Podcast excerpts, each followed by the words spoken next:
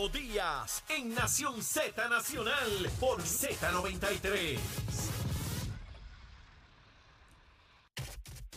Buenos días Puerto Rico, soy Emanuel Pacheco Rivera informando para Nación Z Nacional en los titulares. El Partido Popular Democrático presentará hoy lunes dos querellas ante la Oficina del Contralor Electoral y la Oficina de Ética Gubernamental contra la administración de Pedro Pierluisi por alegadamente violar la veda electoral, anunció así la comisionada electoral de La Pava, Carla Anglero. En otras noticias, el Departamento de Salud reportó siete nuevas fatalidades asociadas al virus de la influenza en Puerto Rico, para un total de 106 casos en lo que va de temporada 2023 a 2024. Al momento, el número total ya es siete veces mayor que la cifra registrada en el ciclo anterior, cuando fallecieron 15 personas. Por último, a casi dos meses desde que se originó la denuncia y con la última sesión legislativa del cuatrienio en curso, el gobernador Pedro Pierluisi aún no ha hecho designaciones a la Comisión de Derechos Civiles, que permanece con solo uno de sus cinco miembros y es prácticamente inoperante. Hasta aquí los titulares, les informó Emanuel Pacheco Rivera. Yo les espero en mi próxima intervención aquí en Nación Z Nacional, que usted sintoniza a través de la emisora nacional de la salsa Z93. Estás con Nación Z Nacional por el Habla Música y Z93. Vamos arriba, vamos arriba. Comenzamos nuestra última media hora aquí en Nación Z Nacional. Mi amigo, soy Leo Díaz. Estamos a través de Z93, la emisora nacional de la salsa, la aplicación La Música y nuestra página de Facebook de Nación Z, donde usted puede escribir su gusanguita. Te escribe ahí, me envía besitos en el cutio, me manda a freír espárragos. Yo prefiero la primera, pero no es lo que yo quiera, lo que usted decida. Así que dele para adelante como sea. Aquí está Cristian Sobrino, quien está presto, listo y deseoso de dar su menú de almuerzo. Y me dice que se va clásico. Yo quiero saber qué rayo es eso. Cristian. Nos vamos clásico hoy con una milanesa de res, Milanesa de res. con arroz manposteado, Eh, a rayo. con tostones y con un aguacate. Eh, a rayo. Milanesa. Arroz manposteado, eh, bueno, una milanesa napolitana, la que es con salsita y queso, ¿verdad? No Sí, simplemente sí, empanado. la, la brava. Eh, unos tostones, eh, preferente de pana, Y entonces un aguacate por el. Nos vamos clásico. No, bueno. y si se quiere poner eh, potrón, Dale. lo hace a caballo el- la milanesa. Le tira un huevito. Do- un huevito frito encima. Y a rayo. Pa, Manuel, para bajar eso solamente con hachero. Dale. Chacho, eso necesita una corbata, ¿oíste? Ahí está, necesito una corbata. Ay. Eso es con corbata, hachero. Que y se va ese es el clásico. Ah, con color. Corre duro y a doble mano y que, que, que sea con baranda para que se vaya derramando por el lado. para aguantarlo por el lado acá. Con barata. Ese hachero, mi hermano, mi querido hermano hachero. Esto es una cosa terrible. Mira, Ponce. Ponce. el alcalde de Ponce firmó un acuerdo con el liderato del Partido Popular, señalando que si se determinaba causa en vista preliminar, pues él renunciaba a su candidatura, que en caso que esa vista no se celebrara antes del 28 de febrero, pues también renunciaba. Yo en el origen estuve de acuerdo con el acuerdo, valga la redundancia, Ajá. porque me parece que a nadie lo deben descalificar por, por una determinación de causa en regla 6, porque es una cintila lo que tiene que pasar ahí. Sin embargo, la vista preliminar ya es una etapa ¿verdad? de mayor prueba, que es lo que hicieron con el alcalde de Mayagüez. Le dijeron, mire, usted en vista preliminar, y él desistió de correr a, a- a la alcaldía, pero quería correr Quería a correr la para a la legislatura. legislatura, exacto. Entonces lo descalificaron. Bueno, pues la cuestión es que ese acuerdo está ahí. Y Cristian, a ver si yo entiendo bien de contrato. A ver si yo recuerdo del curso de contrato. Si, yo recuerdo algo. Pacta sunt servanda. Los contratos se cumplen en Ajá. latín, ¿verdad? Si el contrato dice que si no se celebra, si determina causa, me voy. Y si no se ha celebrado la vista, el 28 te tienes que ir. Pues yo debo suponer que de inmediato que en el tribunal determinaron la nueva fecha, que es en marzo, pues que el alcalde ya hubiese renunciado. Y que el FEI dijo que ellos estaban listos para estar en febrero. Sí, el, el tribunal fue el que decidió moverlo a marzo. el, el, El- el- el- el- la defensa del alcalde es quien pide moverlo a el marzo. FEI siempre ha estado listo. El FEI primero cuestionó eh, el que estuviese en esa región judicial y pedía que se moviera de, de- Sí. de La defensa de pidió el región, la defensa, perdón. Pidió que se moviera y después argumentaron que podía haber parcialidad por parte de juez y están pidiendo su inhibición. Así que. Quien ha pedido todas las oposiciones es la defensa, a lo cual tiene perfecto derecho, ¿ah? a lo cual tiene perfecto derecho y se adjudicará en su día. Pero yo estoy hablando del aspecto político de un contrato que se hizo con el Partido Popular.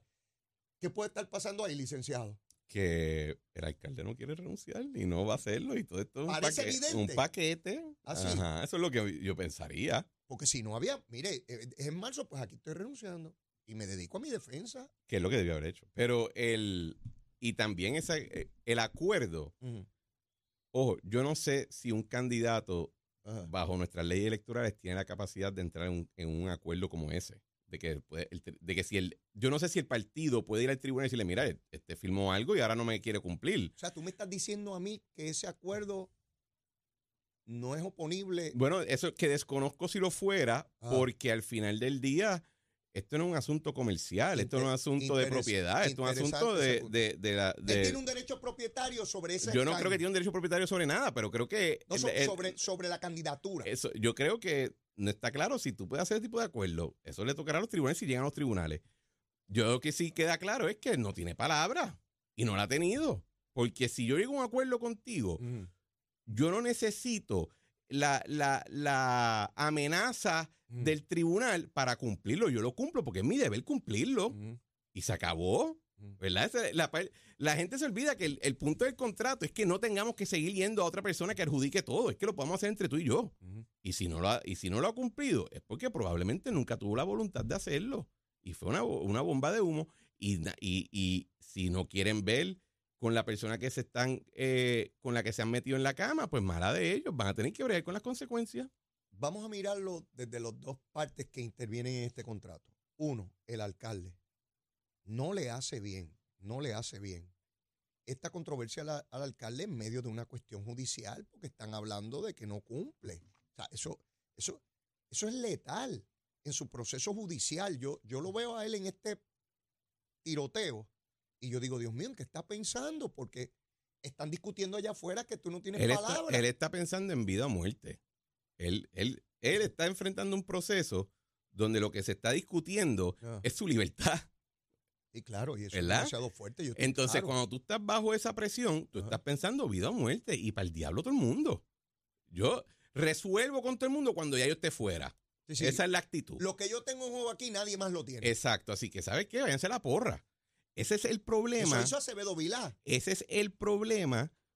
Esa es la razón por la cual, ¿sabes qué? Yo creo que un partido debe poder descalificar a quien le dé la gana cuando le dé la gana. Porque en parte el partido tiene unos intereses que pueden entrar en conflicto con los intereses individuales de uno de sus candidatos. Y si de momento esta persona está dispuesta a amarrarse metafóricamente las granadas al pecho y a Dios que reparta suerte, pues tú tienes un problema. Y eso afecta a la marca, eso afecta a los procesos del mismo partido. Sí. Así que, pero esto es algo que debieron haber atendido desde antes. Bueno, lo intentaron, pero mira la resultante. Vamos del otro lado, de la otra parte de la contratación. Jesús Manuel Ortiz. Ajá.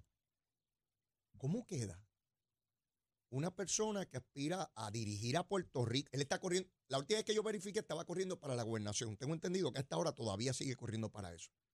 ¿Cómo tú quieres gobernar a Puerto Rico y llegas a un acuerdo que esta persona, en las circunstancias en las cuales se encuentra, te, te reta y te desafía? Bueno, el alcalde de Ponce, tanto para Jesús Manuel como para José Luis Dalmau, Ajá.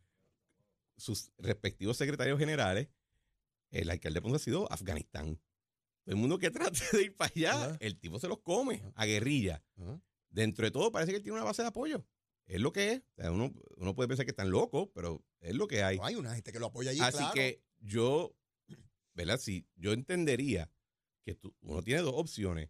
O tú le vas a meter mano totalmente y vas a ejercer toda tu capacidad para sacarlo a la mala, Ajá. o tú lo dejas quieto. Pero hacer entre medio, lo que pasa es lo que tú dices, que te ves sin liderato. Tienen un problema porque ellos han señalado que eso está firmado para el 28 y si llega el 28 y él no ha renunciado, ¿quién queda mal? Olvídate del alcalde ahora. Es el candidato o uno de los candidatos a la gobernación por el Partido Popular. Eso no es cualquier cosa. O sea, aquí se han decidido elecciones, entre otras cosas, por determinaciones políticas de candidatos en el último minuto, particularmente con casos de corrupción.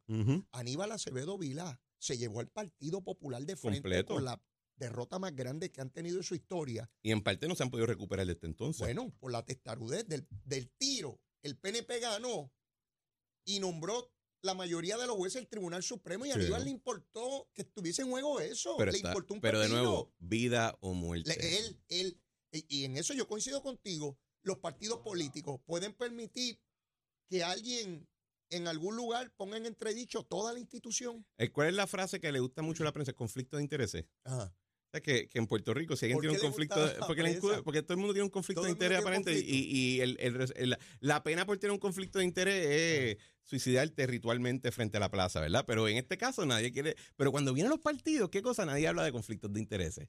Hay un gran, hay un claro conflicto. Eh, en el camino de ese proceso está Ángel Forquet Cordero, este representante por Ponce, eh, que es la persona que se ha discutido que podría sustituir al alcalde en la candidatura, porque es el legislador de Ponce. Pero no hay nadie ni para sustituirlo a él. Bueno, la cuestión es que Ángel Forquet, que es representante hace tres años, un mes y unos días, Ajá. yo no sabía ni quién era, no le había visto el rostro ni conocía si no su ha- tono de voz. No ha radicado papeles. Eh, o sea, de, de lo que se trata es que este señor está convocando al secretario de la vivienda hoy, hoy, para que dé grandes explicaciones por las filas que hubo, por la cuestión de las placas solares.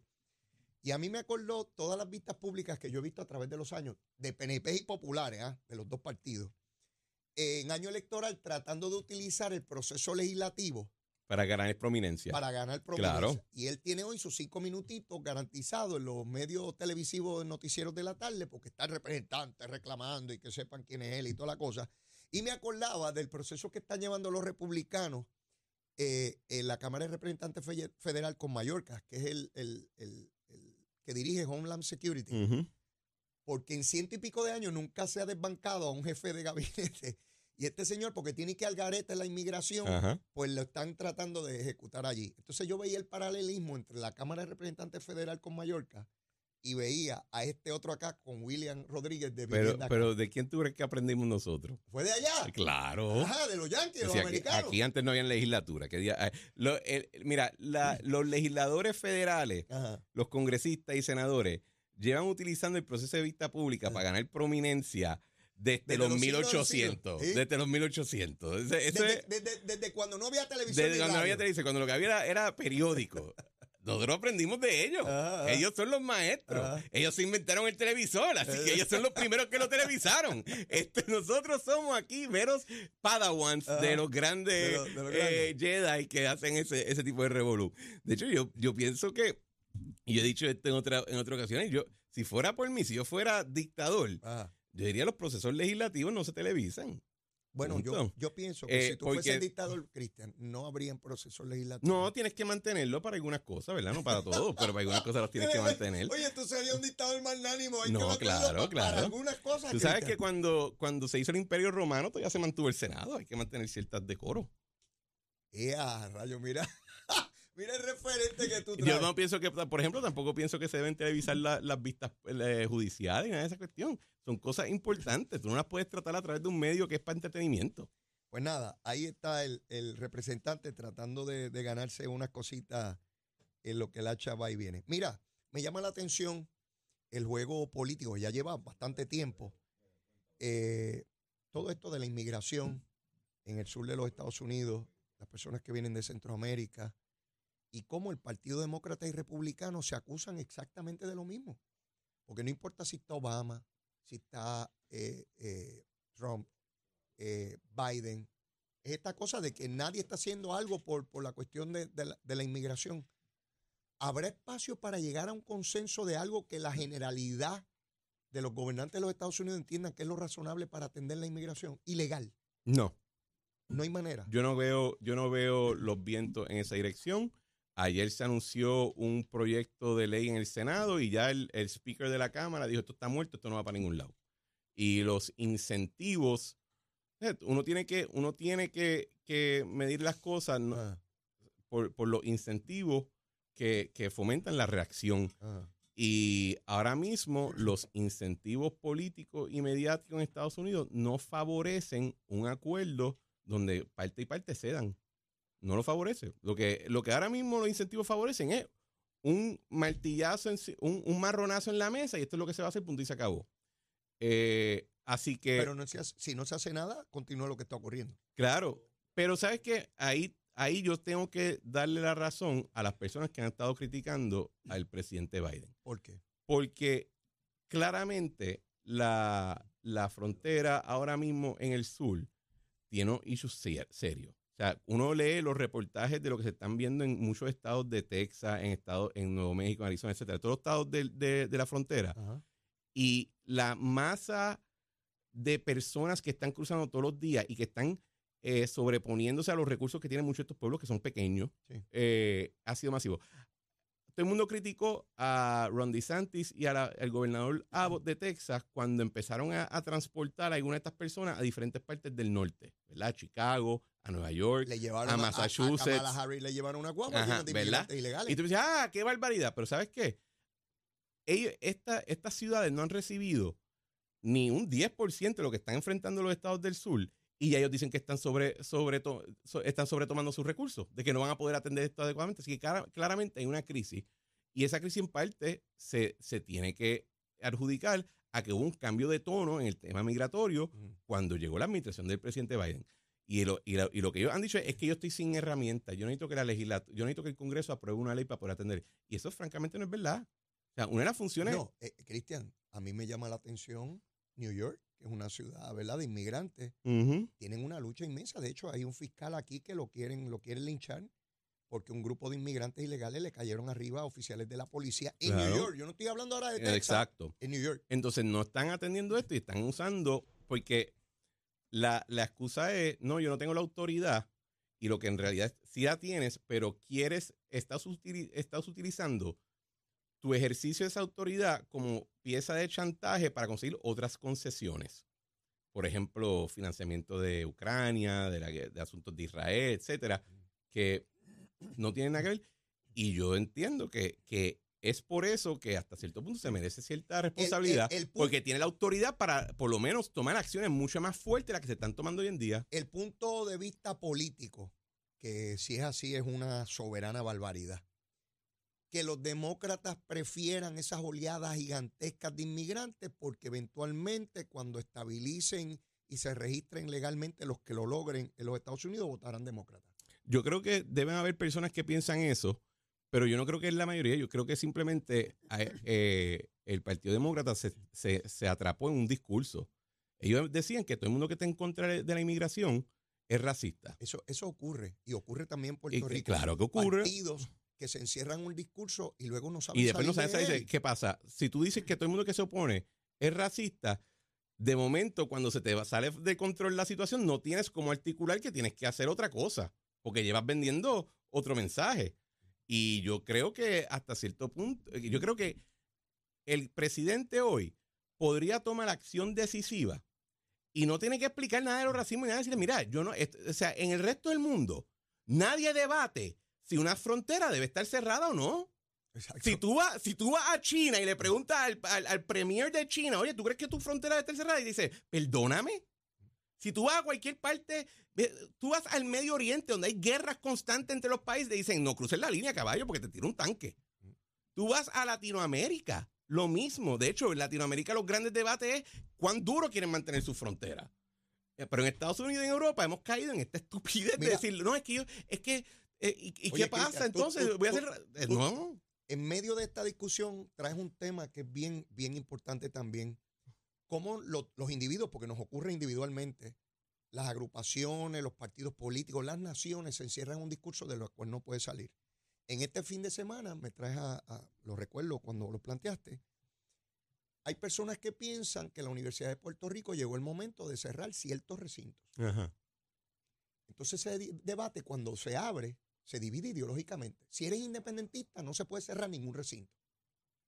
Y si eres estadista y, y muchos populares, sí hay que evaluar la posibilidad. Yo leí a la licenciada Godró, hija de- del querido amigo Michel Godró, profesor de la Escuela de Derecho de la UPI, decir que no se puede encerrar en discursos ideológicos, que, que el debate es duro, pero hay que tenerlo. Ajá. Si es necesario tener tantos recintos. ¿Quién fue Ariadna? Porque yo no creo que ella hija de Michelle Godro.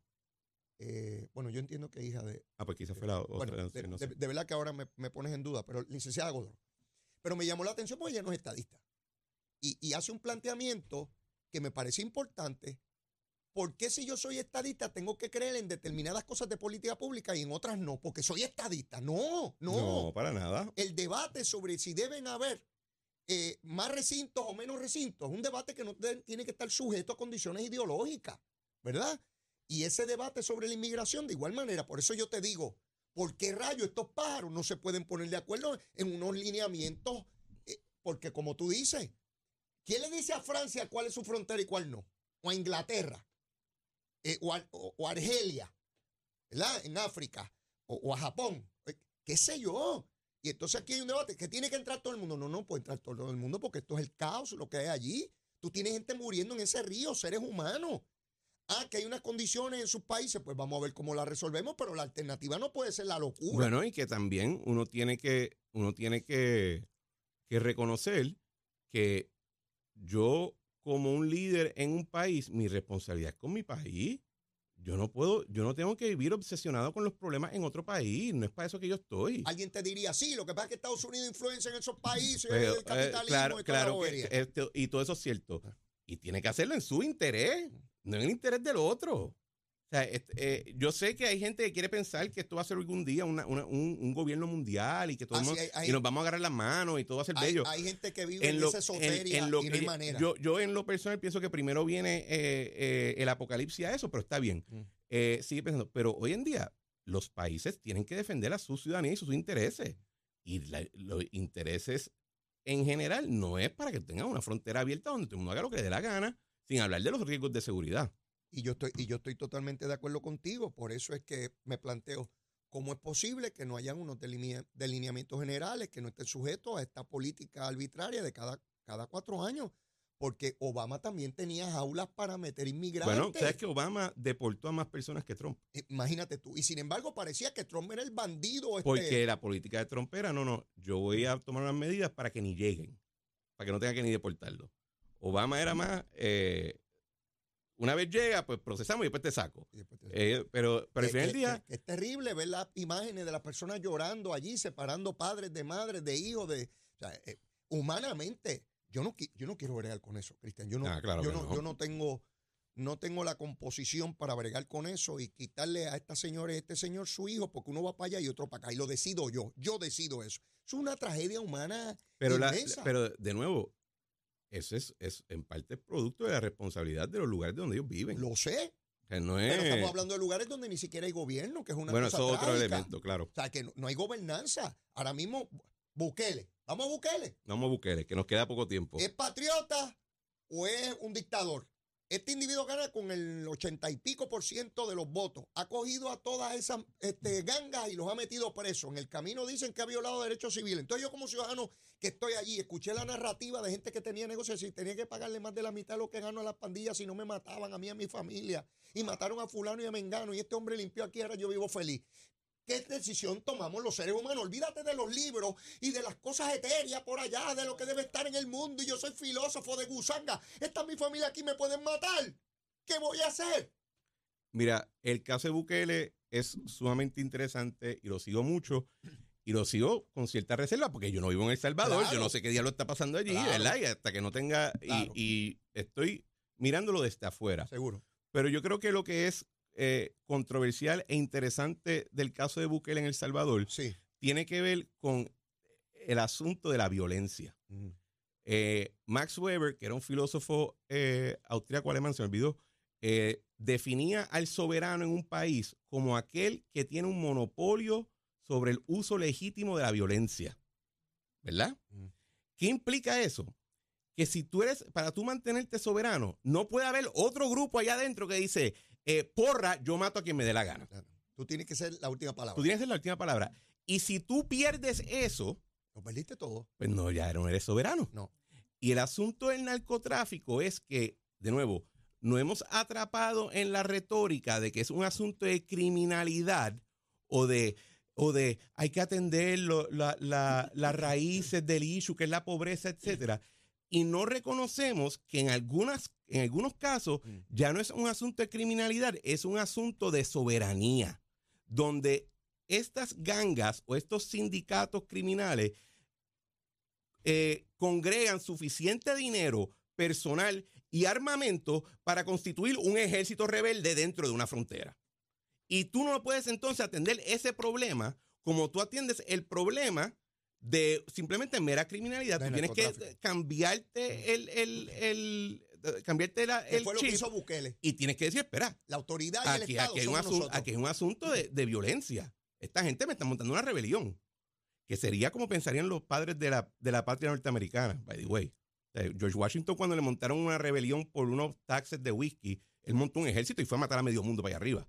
El primer presidente de los Estados Unidos, porque sabían la diferencia. Lo que pasa también es que hay unas organizaciones que, promueven una filosofía que es el Estado es terapeuta. El Estado no es autoridad, es terapeuta. Él viene a, aprender tus problemas de raíz. Y esa visión terapéutica tiene una alergia terminal con cualquier uso de la autoridad gubernamental según lo- los criterios del pasado. De decir, no, no, aquí, aquí no, esto no es una cuestión de, de tus derechos civiles, esto es una cuestión de que tú quieres derrocar el gobierno y causarle destrucción y muerte a todos tus ciudadanos. A ti, yo te voy a tratar como un rebelde, no como un mero criminal. Ese es el debate que uno ve con Bukele. Porque Bukele cortó, yo te diría, rompió el, el- el nodo gordiano, el nudo gordiano y dijo, esto yo no lo voy a seguir atendiendo como las organizaciones que no viven aquí en El Salvador me están diciendo que tengo que bregarlo. Yo lo voy a bregar como es. Y, ojo, si eso tiene unos excesos o no, yo creo que eso uno tiene que analizarlo. Pero el punto fundamental no es incluso esos excesos. Lo que la gente que critica esa acción les molesta es la idea de que un Estado pueda de momento mirar para adentro y decirle, espera, ustedes lo que quieren es destruirme. Así que te voy a reaccionar como tal. Porque entonces debilitas los, el chantaje y la principal herramienta que tienen los movimientos de izquierda, es la amenaza de violencia pública, Ya, ¿verdad? sí, sí. Entonces se ven que de- después de ellos nosotros. En el 2020, en ese verano, se prendieron en fuego ciudades, se destruyó cuántos billones de dólares en propiedad en las protestas de, de- de- por, por lo de George Floyd. Y todo el mundo dijo, ah, bueno, es que tú sabes, eh, desobediencia civil, arriba a la izquierda, revolución, todo eso. El e- enero 6 pasa un evento también violento, a ese lo catalogan como insurrección. ¿Por qué? Porque ese no estaba alineado con su visión política. Y la izquierda necesita esa, esa herramienta, ese chantaje que o me escucha y me obedece, o si no, la gente va a prender las cosas en fuego. ¿Qué pasa? Eh, Bukele hace esto contra las gangas y de momento lo que queda claro es que si otro grupito trata de hacer algo De similar, igual manera pagarán. viene la... Y esa, ese es el asunto. Tremenda, tremenda discusión aquí en Nación Z Nacional, mis amigos. La milanesa es la cosita. La milanesa florentina con mamposteado, tostón y aguacate. ¿Con qué lo bajamos, Chero? Dale. Ahí está. Bueno, ya, ya nos veremos, ya nos veremos. Eh, con el tiempo. Nos vemos. Cuídense mucho. Bueno, y antes de despedir el programa, vamos con el que sabe tiempo y tránsito, Manuel Pacheco. Buenos días, Puerto Rico. Soy Emanuel Pacheco Rivera con el informe sobre el tránsito a esta hora de la mañana. Ya ha comenzado a reducir el tapón en la mayoría de las carreteras principales del área metropolitana. Sin embargo, aún la autopista José de Diego se mantiene muy congestionada desde el área de Toa Baja hasta la salida hacia el Expreso Las Américas en Atorrey. Por otra parte, la carretera número 2 en el cruce de la Virgencita y en Candelaria en Toa Baja y más adelante entre Santa Rosa y Caparra. Por otra parte, la 165 entre Cataño y Guaynabo en la intersección con la PR22, así como la PR5, la 167 y la 199 en Bayamón, y la 176, 177 y 199 en Cupey. Por otra parte, la autopista Luisa Ferré se encuentra más normal, como de con el ataponamiento habitual entre Montiedra y la zona del Centro Médico en Río Piedras, y más al sur en Caguas, y por último la 30, desde la colindancia de Junco Sigurabo hasta la intersección con la 52 y la número 1. Hasta aquí el tránsito, ahora pasamos al informe del tiempo. Para hoy, lunes 5 de febrero, el Servicio Nacional de Meteorología pronostica otro día parcialmente nublado, lluvioso y húmedo para el este, el interior y el sur, con algunos aguaceros durante la tarde. Sin embargo, en el área metropolitana, el norte y el oeste, se espera un día parcialmente soleado, aunque no se descarta la posibilidad de algunos chubascos pasajeros. Hoy tendremos vientos del sur con velocidades de 9 a 15 millas por hora y algunas ráfagas que sobrepasarán las 30 millas por hora, mientras que las temperaturas máximas estarán en los medios altos 80 grados para todo Puerto Rico excepto para el norte y el área metro, donde se alcanzarán los bajos 90 grados. Hasta aquí el tiempo les informó Emanuel Pacheco Rivera. Yo les espero mañana en otra edición de Nación Z y Nación Z Nacional que usted sintoniza a través de la emisora nacional de la salsa Z93.